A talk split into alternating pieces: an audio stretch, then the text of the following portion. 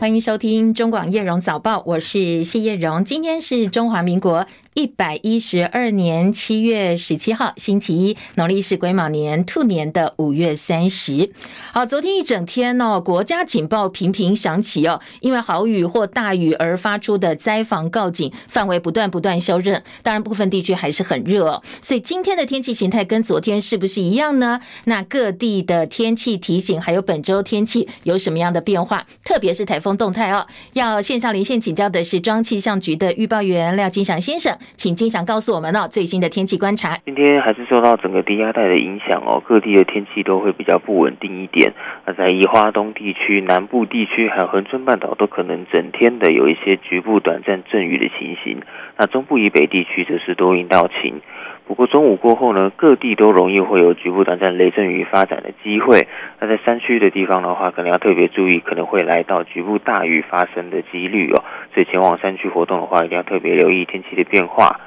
在高温的部分的话，今天都还是各地都是高温闷热的情形哦，可能会来到三十二到三十五度。那在台中以南、台东以及台北市的话，都可能会有局部三十六度高温发生的几率，也请大家多多出门的话要多多补充水分，并且注意防晒。那今年的第四号台风泰利呢，在今天上午两点的时候，大概位在鹅銮鼻的西南西方七百七十公里的海面上哦，是逐渐的远离台湾，并且朝着雷州半岛以及海南岛附近前进。不过它带来的长浪呢，目前在呃西南部的沿海，尤其是呃小琉球附近是有观测到二到三米左右的这个长浪的情形哦。那未来呢，也不排除会在基隆北海岸东半部，还有西南部以及恒春半岛。还有澎湖、金门的沿海都可能会有长浪的发生的几率，所以前往海边活动一定要特别留意安全。以上资料中央气象局提供。嗯，金祥，这个星期其他的天气系统有什么样的观察或可能的发展呢？特别是热带系统发展有没有机会，或者是有没有可能性再度出现台风呢？之后都还是可能会有了，但是发展的呃位置可能都比较像是在菲律宾附近。大概什么时候会比较明朗？这些热带系统对台湾的影响程度？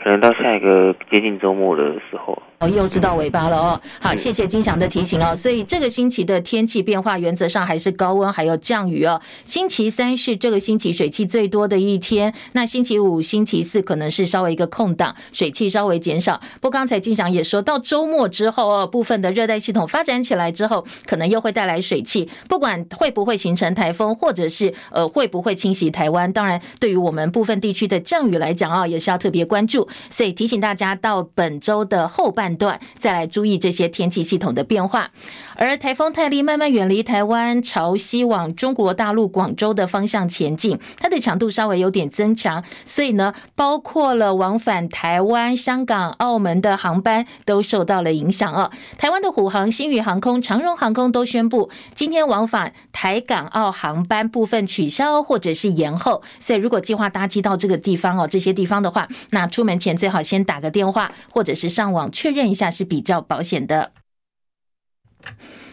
来关心清晨最新的体育焦点，大满贯温布敦网球锦标赛今天清晨刚刚出炉的最新赛况，我国好手谢淑薇跟老搭档史翠可娃七比五六比四直落打败了女双第三种子比利时跟澳洲组合，第四度拿下温网的女双冠军。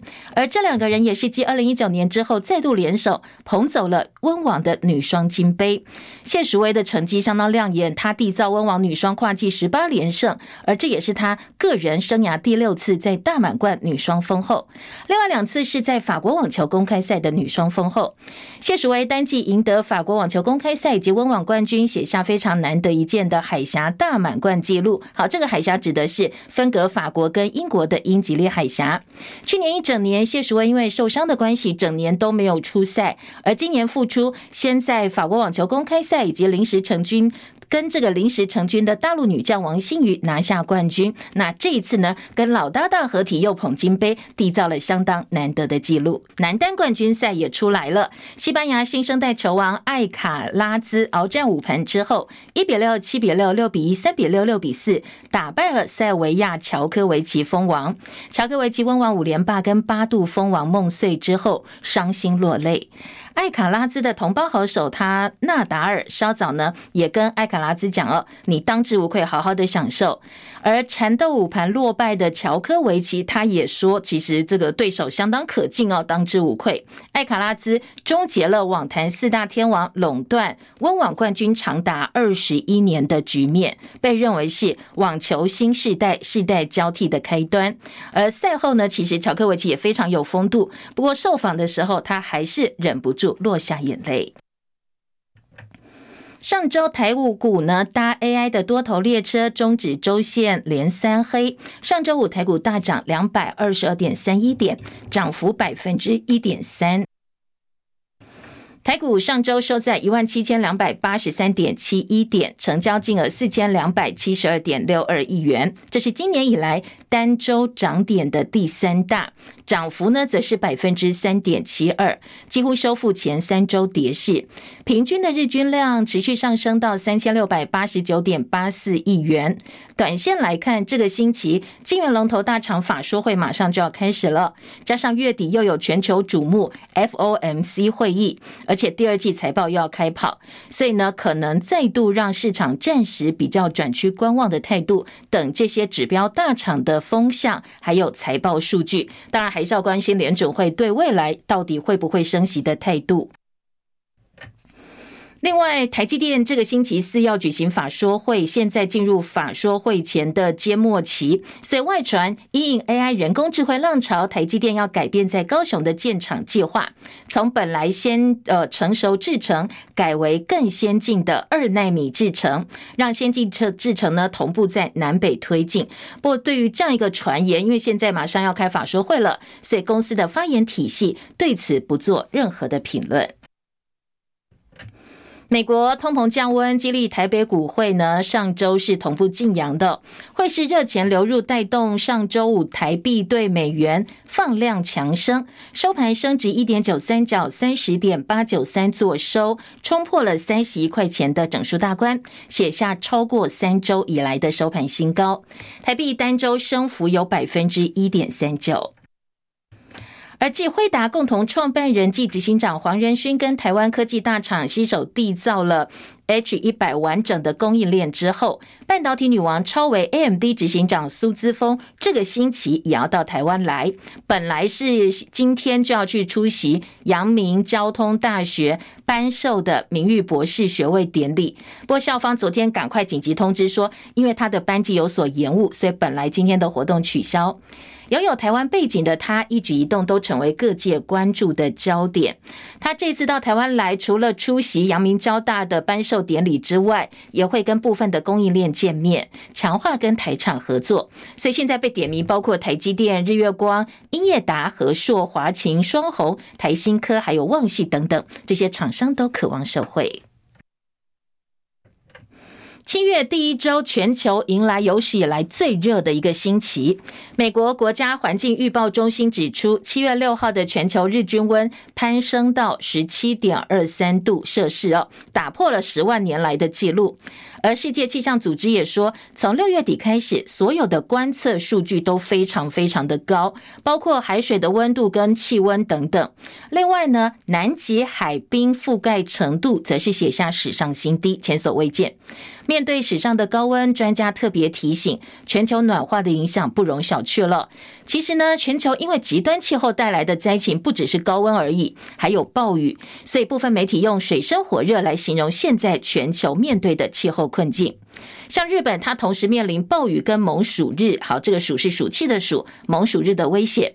关东群马县昨天的温度三十九点七度，刷新了日本今年的最高温纪录。而全球最热地区之一的美国加州死亡谷，它的温度则是飙到摄氏五十四点四度。死亡谷呢，一九一三年七月曾经出现五十六点七度，被认为是全球最高温的记录。欧洲地中海地区超过摄氏四十度，意大利最近则预估说可能会出现四十八度的高温。英国经济学人引述论文报道说，在二一零零年之前，地中海附近的温度可能每年都会飙破摄氏四十五度，甚至连五十度的高温都会非常的常见。而南韩从上周开始暴雨，死亡人数增加到三十七人。中部、中清北道河水溃堤，淹没车行的地下道，包括一辆大巴士，一共加起来有十五车受困。目前呢，已经发现了八具的遗体。在其他的国际话题部分呢，俄罗斯总统普丁警告，俄罗斯拥有足够的集束弹药，如果乌克兰使用集束弹药的话，俄罗斯一定会报复。戚海伦的报道。俄罗斯总统普丁扬言，俄罗斯拥有大量集束弹药。如果集束弹药被用来对付俄罗斯，俄罗斯也会考虑对乌克兰使用。普丁说，俄罗斯拥有充足的各类集束弹药供应。乌克兰日前坦言收到了美国制造的集束弹药，但是根据乌克兰高级军事官员的说法，还没有使用这些弹药。先前华府向基辅提供集束弹药的决定引发争议，人权组织为此批评美国。根据指出，集束弹药在人口稠密区附近发射时，对平民和非战斗人员尤其危险，因为他们会把所谓的小炸弹散布到大片地区，可能在几年后爆炸，类似地雷，形成长期风险。此外，俄罗斯国防部周日表示，乌克兰对黑海港口城市塞凡堡发动海空无人机攻击，遭到俄军挫败，俄军摧毁了七架空中无人机，还有两艘水下无人机。记者戚海伦报道。好，另外呢，在日本举行为期两天非官方的台海危机兵推，昨天闭幕，台湾第一次受邀参加。认为呢，台美日无安保对话机制，可能接下来哦会是一个问题。昨天在台北超过三十四度的高温之下，凯道公平正义救台湾大游行在总统府前登场，数万民众走上街头诉求司法改革以及居住正义，而这也是新冠疫情爆发之后最大规模的街头陈抗活动。国民党总统参选人侯友谊、民众党总统参选人柯文哲以及红海创办人郭台铭都亲自出席。不过三个人同场不同台，共同的诉求是要换掉现在执政的政府。让民进党下台。同一个时间，在台北圆山饭店，则是民进党全代会以及总统立委参选人的造势大会。蔡英文总统授旗给民进党总统参选人赖清德。而在凯道的活动呢，主办单位估计说大概有四万人参加。不过有部分平面媒体引述熟悉群众运动的多名台北市警官的估计哦，说可能是超过两万五千多人参加。但这个数字媒体一报道之后，马上北市警又出来强调说，他们从来没有对外宣布任何群众的统计数据。昨天刚才提到有三位被外传会被认为有志二零二四总统大位的参选人到现场，而民进党总统参选人赖清德呢，则是留在圆山饭店参加民进党全代会，没有到凯道哦。而民进党也没有派任何的代表出席，所以当主办人之一网红馆长提到赖清德没有来的时候，现场一片嘘声，时间长达将近十秒钟。我身后的总统府。距离人民只有几百公尺，不过总统府里面的人就是听不到人民的声音。我们三个小时多来，甚至有人更早从早上站到这边，晒着大太阳。他们呢，拿了手机跟大家讲居住正义，在的在的冷气房里面。今天只有一个政党，从头到尾不敢来。大家跟我念一次：民进党。民进党下台。好，另外一位主办人前立委黄国昌在现场痛批司法改革不彰的时候，他也大声问说：“当初说谦卑、谦卑再谦卑的蔡英文总统，现在人在哪里？”基层检察官直接告诉台湾社会：“我们的打诈国家队根本就是国家级的诈骗啊！”连民进党的立委还可以接受诈骗集团的供养，有房有车，还一起投资房地产。当人民站出来要求要改革，曾经说他要谦卑、谦卑再谦卑的蔡英文总统，请问你现在人在哪里？好，蔡总统人在哪里呢？昨天民进党是在台北圆山饭店开全代会，总统呢是穿着棒球大外套进场哦，所以现场有记者就问总统说：“总统你会不会热啊？”总统笑着回：“冷气还不错。”因此呢这一句话哦，在网络上呢是被骂爆了。媒体人谢耀洲贴出凯道集会跟全代会的对照图，大酸凯道民众有人热得中暑昏倒，不过反核的人呢，则是在饭店吹冷气。三位有志二零二四总统大选政治人物昨天到凯道游行，民众的反应大不相同。新北市长侯友宜疑似呢是被认为把活动当成他选举造势的现场，加上讲到忘我有点超时哦，超过原来预定的十分钟，所以现场民众比出倒赞，发出嘘声，还有人直接对台上的侯友宜呛说：“下一个。”一起。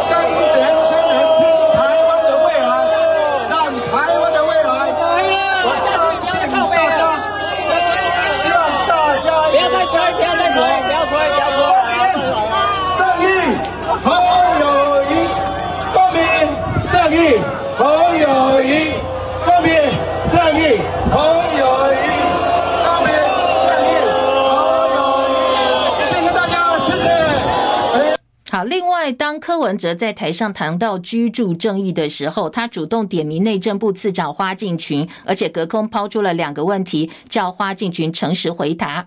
他说呢，小英任内中央社宅开工几户，完工几户，其他的部分他都不要听哦。那柯文哲一讲完话，台下呢很多的柯粉年轻人尖叫连连，支持声音还蛮大的。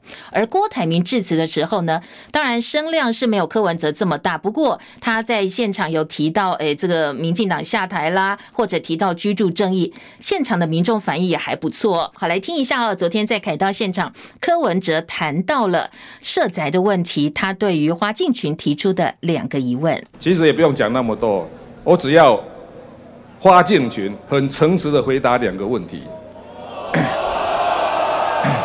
第一题，在小英任内，你们到底开工几户？第二题。到底完工几户？其他的我都不想听了。你不要老是拿那个什么叫规划中来骗大家。最后讲到这个囤房税，你知道哦，睡了七年哦，终于稍微醒了一下，丢了一个囤房税二点零出来。那租金补贴哦，也是办得滴滴答答哦。听说还有人打电话去营建署问哦，那个营建署叫他说去问崔妈妈。好，柯柯呃，这个是柯文哲哦。郭台铭致辞的时候特别强调自己没有炒房，所以很多人说，你这么有钱，有什么资格谈居住正义？他说呢，我年轻的时候也是房贷族，也是无可刮牛，所以我当然有资格谈居住正义。他的发言获得现场群众正向支持，不过声量跟柯文哲有一段差距。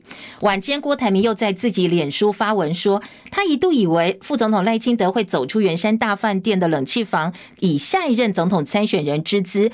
诚诚恳恳的跟在凯道所有年轻人沟通，不过终究是他一厢情愿。他说赖清德最后还是选择留在冷气房里头，西装笔挺的喊民主团结挺台湾，一句居住正义这条路很漫长的搪塞，也不愿意给年轻人任何直接正面直接的一个回应。他说自己流过脸庞的汗水，差点伴随泪水流了下来哦。最后郭台铭在脸书说：“哎，年轻人，我会继续跟你们站在一起。”昨天的现场，时代力量党主席王婉玉他上台致辞的时候，则轮流炮轰蓝绿白三党。不过，当他批评郭台铭、柯文哲忙着结交苗栗县长钟东锦、前立委严清标家族，痛骂柯文哲自以为是皇帝的时候，也被台下的群众报以嘘声，批他是小绿哦。而侯郭柯的互动方面，因为昨天致辞安排的是轮流上台发言，所以呢，他们在台上是没有任何的交集跟互动。先致辞的郭台铭讲完话之后，到台下当观众，他跟现场旁边的人说，他想听听看民众党总统参选人柯文哲是怎么讲话。他觉得，哎，柯文哲还蛮会讲话，想要学一下哦，学习一下。不过后来发现，在他之后登台的不是柯文哲，是新北市长侯友宜之后，他立刻就离开现场。了三个人是零互动。另外，昨天上午有网友在论坛上发现有人 po 文说要在凯达格兰大道放炸弹，警方在中午开始密集的进行场检，出动了防暴犬侦搜全场监控活动现场。不过幸好安全平安的落幕，没有任何的可疑物品。民进党的全代会部分呢，赖清德昨天在开幕的时候宣誓，说他要推动国家希望工程，打造民主、和平、创新、繁荣、永义、呃公益、永续的台湾社会。他也特别强调，台湾不是中华人民共和国的一部分，他要以中华民国台湾团结台湾社会，以四个坚持捍卫台湾的民主宪政体制，维持现状。当然，他也直接哦直球对决，回应了昨天的凯道游行活动。在凯道上有一有一个集会，这是民主的常态。我们必须倾听他们的声音，不以人废言。也不因为他们人数的多寡，我们听到了建设性的批评，我们必须采纳。如果我们听到的批评跟事实有落差，那我们也必须要清楚说明，好好沟通，交给国家主人来做决定。好，听到赖清德说，如果凯道集会批评跟事实有落差，政府必须要清楚的说明沟通。而在凯道现场的主办人之一黄国昌，他及时掌控掌握了在民进党全代会的相关发言内容，所以昨天直接在台上回呛说：“呃，赖清德你说的不公不义，我们现在说的不公不义，权贵司法到底有哪一件事情，哪项指控是不正确的，跟事实有落差的呢？”在民进党全代会上，政策部分赖清德也承诺说，要让台湾成为世界上让人骄傲的民主故事。未来要扩大推动零到六岁国家一起养二点零以及长照服务三点零等等政策，说要坚定打击黑金枪毒诈，建立和谐安定的公益社会。好，其他昨天国内的新闻焦点包括了国防部军事情报局传出有女军官涉嫌泄密，士林地检署已经指挥调查局搜索军情局的办公室。昨天检方证实说，这个案子呢是市检办的，但是案情、搜索地点、时间，最后有没有做任何的强制处分？因为是国安案件哦，所以呢侦查不公开，希望外界不要有过多的揣测。新竹县竹北新丰垃圾掩埋场，昨天晚间六点多，疑似因为天气太热，垃圾过多产生沼气，发生了自燃火警。因为垃圾场的底部沼气非常多丰沛，加上现场堆的又有很多的都是容易燃烧的废弃物，所以火势一开始哦，一起来之后一发不可收拾，而且现场还窜出恶臭浓烟，初估燃烧面积大概九十点七五坪。所以昨天新竹县很多的议员也特别提醒县民。赶快把门窗紧闭，待在室内，不要外出哦。而西滨快速道路的行车视线也受到影响。嘉义前天晚间有一场庙会绕境活动，也发生了爆炸意外，造成二十八人受伤，年纪最小只有两岁，其中有七个人因为被玻璃穿刺伤或者是烧伤，还住院治疗当中。那庙会的绕境活动为什么会突然气爆？消防单位两度到现场会勘调查，本来传说或者是谣传说，哎，可能是被放了爆裂物。不过昨天嘉义市的消防局长苏耀新接受媒体访问时表示，这起爆炸的样态是气爆，初步判断是。垃圾袋气爆所引起，排除爆裂物所引发。而嘉义市警一分局副局长殷家宏则表示，现场初步发现爆炸的地方是垃圾袋或砂石之类的东西。那到底这些垃圾袋里头是天气太热吗？或里头有什么东西？为什么会爆炸哦？还要组成专业小组进一步的鉴识。新美树林昨天呢，传出有远景七点多到虎口乡追捕一名被通缉的外籍移工，不过过程当中一个警察被移工持呃持刀砍伤，另外一个试图要协助警方的移工也被砍伤了。不过幸好两个伤者呢现在意识都是清楚，已经被送医治疗。至于行凶的外籍移工在伤人之后快速逃逸，警方加强追缉当中。好，另外呢，在国内的体育话题，二零二三年亚洲田径锦标赛经过五天比赛，昨天在曼谷闭幕。台湾的田径代表队林玉堂拿下男子跳远金牌，杨俊翰拿下男子两百公尺银牌，累计呢，我们拿下一面金牌，一面银牌。而另外，在跟爱马仕执行长聊天，催生出知名铂金包的英国传奇女星珍铂金，她传出在家里过世，享寿七十六岁。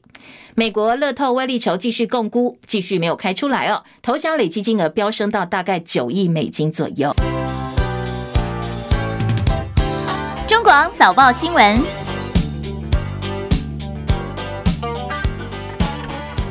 好，再来关心今天头版的新闻重点。中时联合今天的头版头条都是昨天凯道的公平正义大游行。不过两个报纸当然选择的标题重点不太一样。我们先从联合报听起啊。联合报今天下的标题是。侯科郭诉求民进党下台。昨天的画面呢？今天联合报也有一张很大张的照片在头版上半版面，而中国时报今天头版标题下的则是告诉你，菲律大集结变成了挺科大会。好，当然也有照片的呈现。而在中时的处理是把呃昨天在凯道现场的游行，以及呢在圆山饭店民进党全代会做了一个对比。两个报纸中时联合都注意到了，说昨天凯道是年轻人以及男性选民为主结构的一场游行活动，以及呢另外一个点是。凯道上一边在晒太阳抗议，热得要死哦。蔡总统在圆山饭店穿棒球大外套吹冷气。好，中时联合头版都听到，都提到这个部分。当然，在联合报用照片来凸显说，高温之下凯道怒吼，吹着冷气，可曾倾听？好，这是联合报两张，当然大小张照片不太一样哦。不过把两个现场做了一个比较。那在呃总统在的场合是民进党的全代会，而民进党全代会是今天自由时报的头版头条大标题。自由下的标题是赖清德昨天开了一张政策支票，说呢零到六岁现在国家养有二点零。当零到六岁国家养最早提出来的是在上一次总统选举的时候，红海创办人郭台铭提出来的，所以呢这一次呃赖清德要推的包括了。呃，这个零到六岁国家养的二点零版本，以及长照服务三点零版本。好，这是两个报纸哦，三个综合性报纸最主要的头版重点。财经报纸《工商经济》今天的头版呢，跟综合性报纸都会看到台积电的消息，还蛮多的哦。工商时报头版头是七二零台积法说会外资提八问，有八个问题聚焦的焦点，包括了 AI 半导体的需求啦，台积电在现在的环境当中怎么调整二三二四二零二三二零二四资本支出，台积电对于无晶圆厂库存周期的最新看法，逻辑半导体循环复苏的时间点，还有除了 AI 之外有没有其他复苏的迹象，生成式 AI 三奈米制程的产量提升计划啦。海外布局、台积电的定价策略跟获利，以及二零二三全年的财测，台积电到底有没有调整哦？好，今天的《工商时报》把八问做了一个整理报道，同时呢，把外资对于台积电法说会的一些期待，则是用表格的方式在头版呈现。台积电的股价在法说会之前。慢慢慢慢往六百块钱大关迈进，最新的收盘价是五百九十一块钱哦。所以呢，今天的《工商时报》说，马上就要扣关六百块钱了。不过，呃，在外资部分呢，就先一步下修今年的财测。在《经济日报》今天的内页新闻有做到这个部分，做到版头大标题，外资下修第三季营运预期。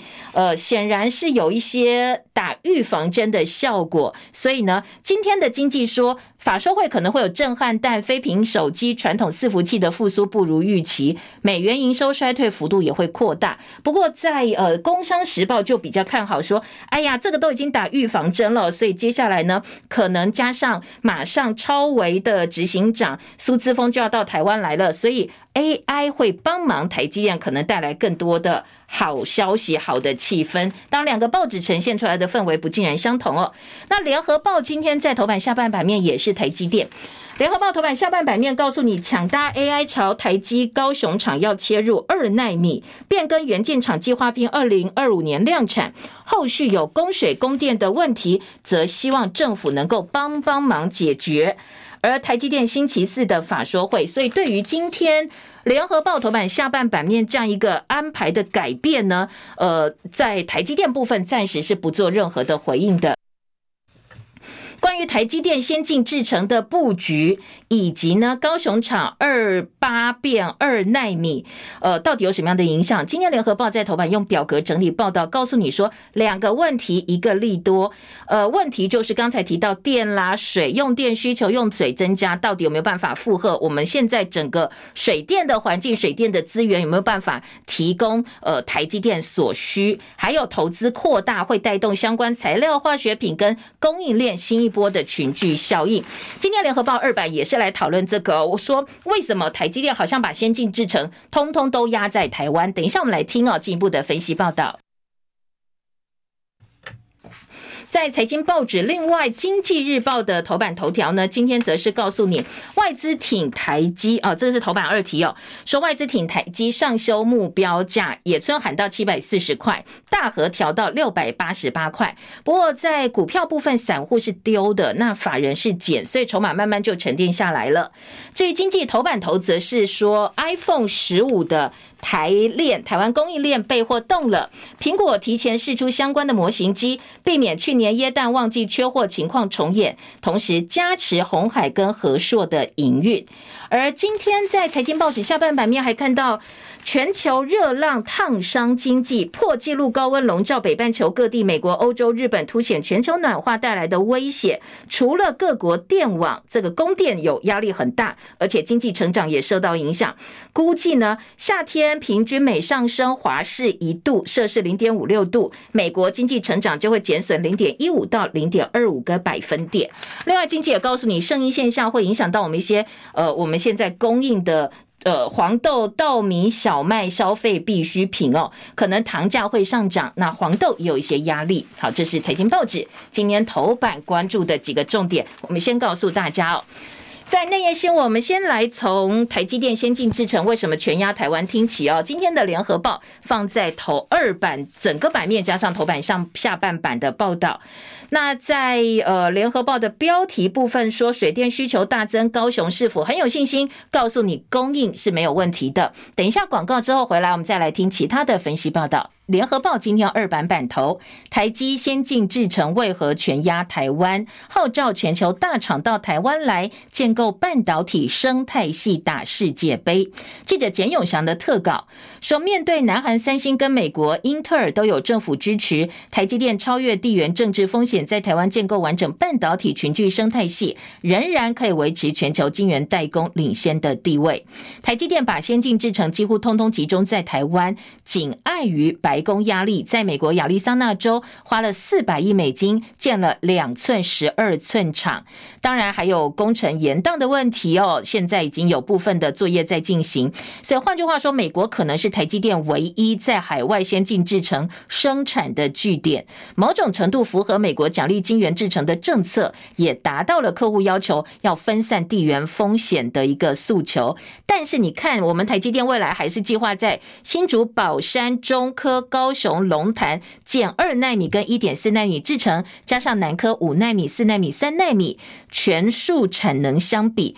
台积电的先进制程几乎通通压在台湾了。台积电董事长刘德英说：“美国跟中国都不能没有台积电，地缘政治问题远远大过半导体，不同层次也不互为因果。台湾半导体产业在世界地缘紧张当中呢，地缘政治越紧张，我们反而有一些稳定作用。如果台湾半导体做得更好，美中两国他们在一些互动上就会有更多的考虑。当然，我们也说这就是我们的护国神。”山嘛哦，所以呢，台积电不是受到美国压力才去设厂，而是客户生产的晶片用在国防跟军事用途，希望在美国能够生产。现在台积电布局是要壮大台湾，放眼全球，结合全球的半导体来打世界杯。为什么这样讲哦？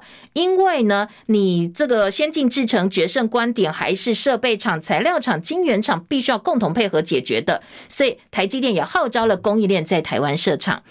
想要完成这样一个方针大计，台积电当然也有人才的问题、水电的问题、地的问题。只要呢，呃，台湾能够支撑它，能够挺它哦，相较把重心放在国外，也有这些问题呀，挑战更大。台积电还是会把布局留在台湾的。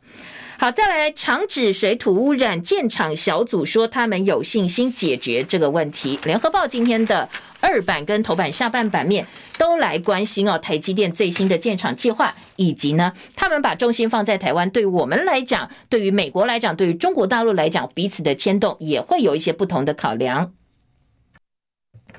好，再回头来听哦，今天的综合性报纸的重点。好，听综合性报纸之前，其实嗯，有一些也是跟财经有关的焦点，我们先来听完好了哦。旺报今天头版头告诉你，大陆第二季 GDP 四成专家估成长百分之七。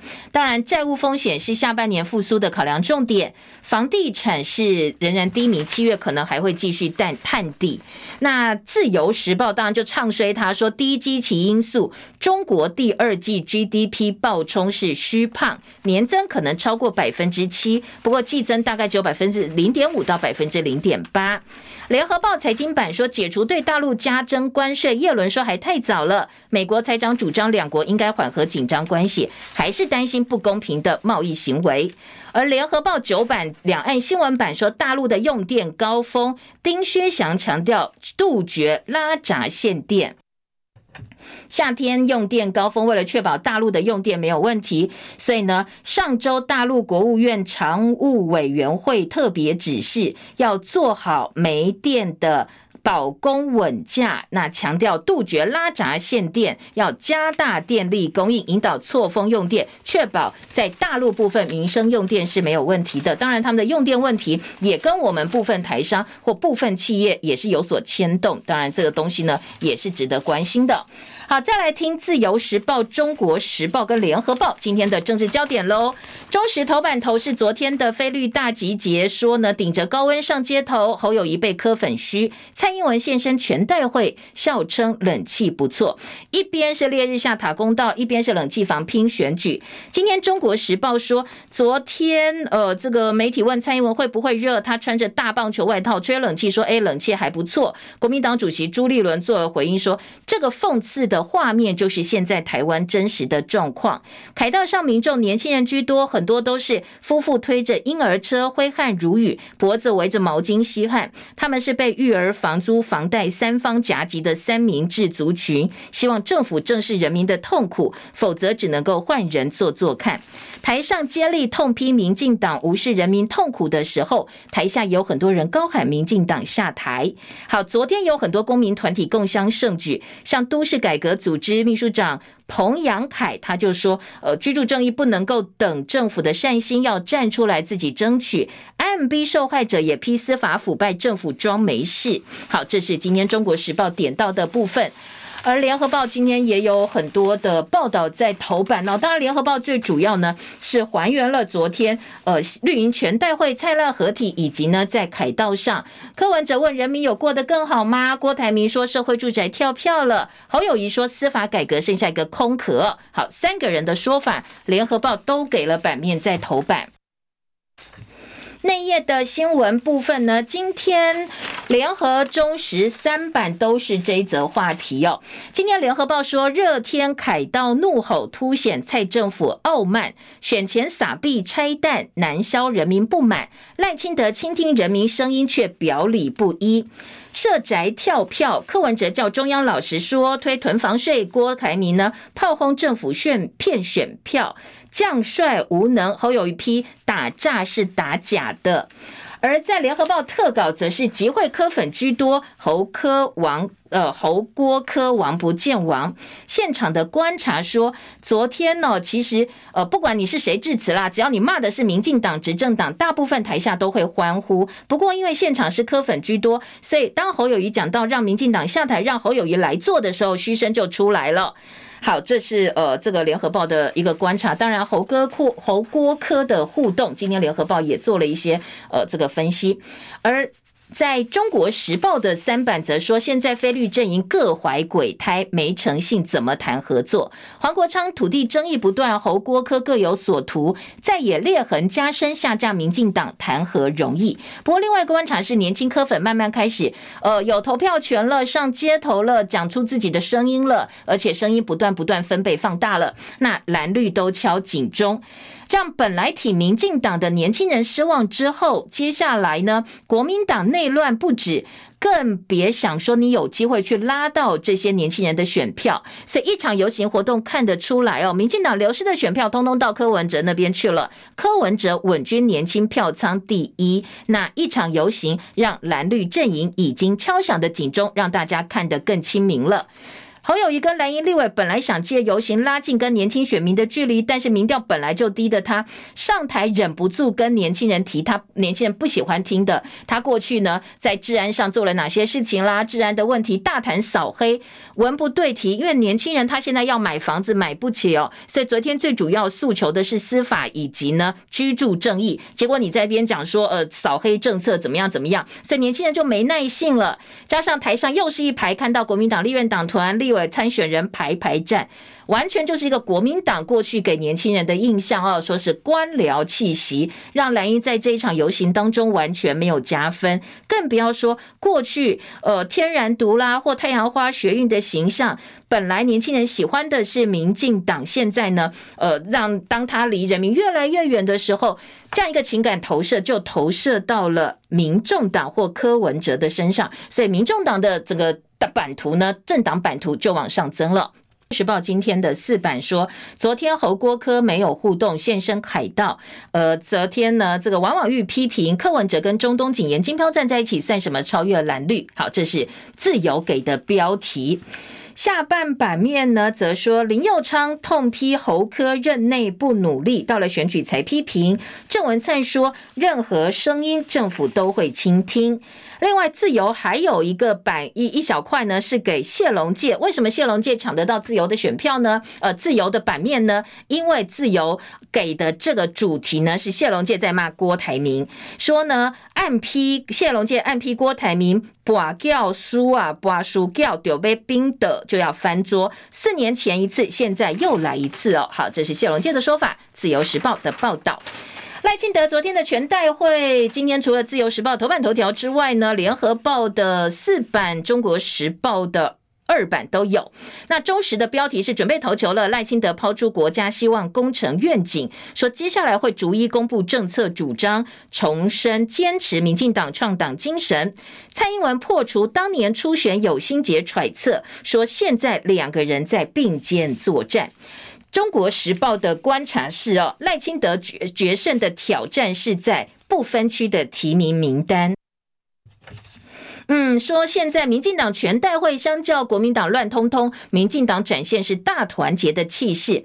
赖清德必须在半年时间帮自己找到总统胜选、立委过半的新胜利方程式，要突破非绿联盟集结民调破四成的天花板，那抢下四绿三蓝三白胜选密码，否则就算当选总统，国会不不不过半也是掰咖。所以呢，中时认为不分区立委提名是他选战前主导整。选战的最后阶段，过去他曾经主导了菲律大联盟，不过在提名人选的部分呢，大部分不是理念，不是纯度，不是私德受到质疑呢。就是说，哎，你这个决策圈太小了，并没有广纳大家的意见，所以接下来不分区，除了考量派系分配、广纳人才，还要把战将火力议题的论述能力来取代只有学者背景的人，恐怕才能够服众望。而昨天民进党全代会也通过加严排黑条款，那被指这是黄成国条款，因系中常委，他过去曾有管训背景，被认为是排黑条款重点人物。不过昨天黄成国说，呃，这个跟我没关系哦，我会遵守制度，党不是特别针对我的。而联合报则说，赖清德说他现在牛棚热身完毕，准备要投球喽。身为一个棒球迷哦，昨天整个民进党全代会的制服就是棒球外套。当然，赖清德最近出来针对选战的发言很多，也都是把棒球赛的一些术语啦、观念啦拿出来使用。他昨天持续以中华民国台湾团结社会蔡提。蔡赖之争，说现在赖清德已经准备好了。不过联合报观察说，昨天哦，赖清德尊蔡英文是最强投手，恐怕很难走出自己的路。说检视目前赖清德提出来的政策，除了两岸路线蔡归赖随之外，很多的内政政策也是蔡政府规划的脉络之下进行的。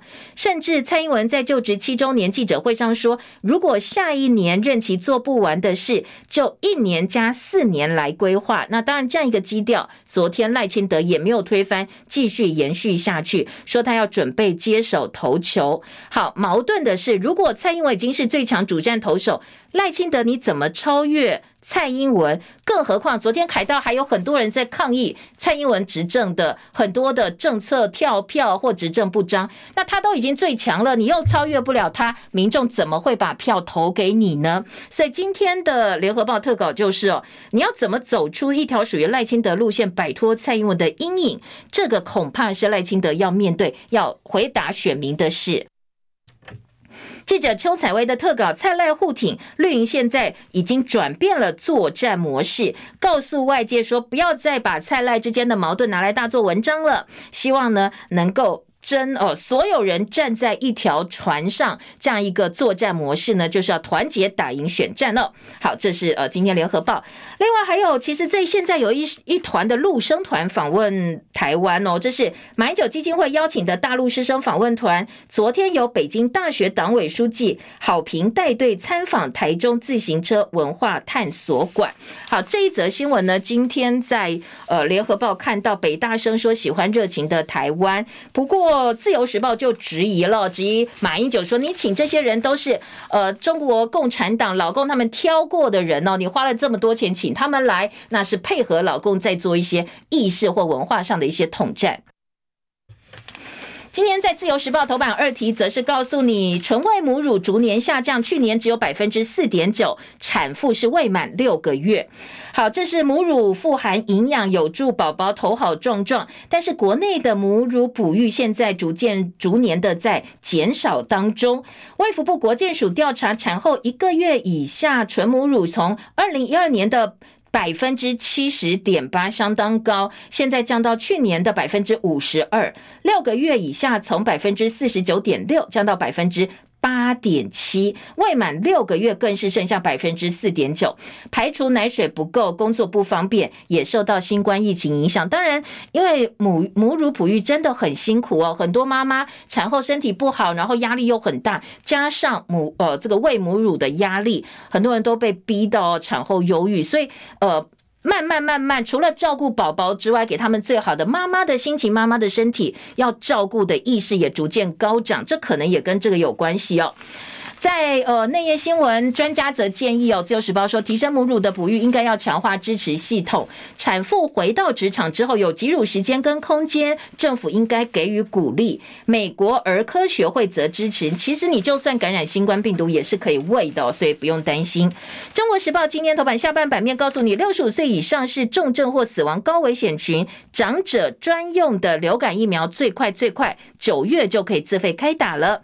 退场私校没有善加利用，屏东永达荒废跟鬼城一样，私立大专院校倒闭风扩及全台，因为少子化，继东部南部私校不知倒地之后，双北私校也快要招架不住。那私校一旦退场，这些校地谁来承接呢？现在也备受关注。今天中时点到的就是。已经退场的九所私校，有五所学校用地使用不明，大大的校园跟废墟一样，荒草漫生，校场常常被窃取。私校工会痛批教育部根本没有积极的作为。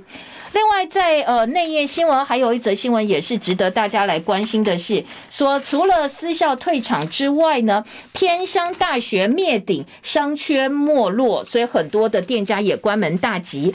而学校转学的配套不足，老师则面临中年失业。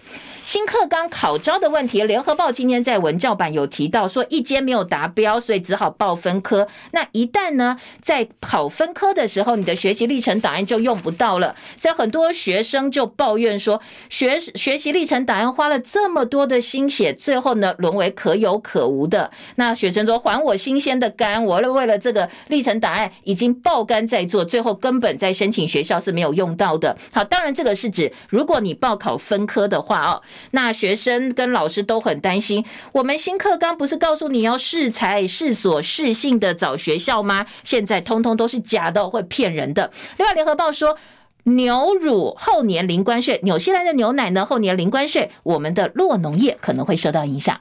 时间到了，谢谢大家收看收听，明天早上七点钟再会，拜拜喽。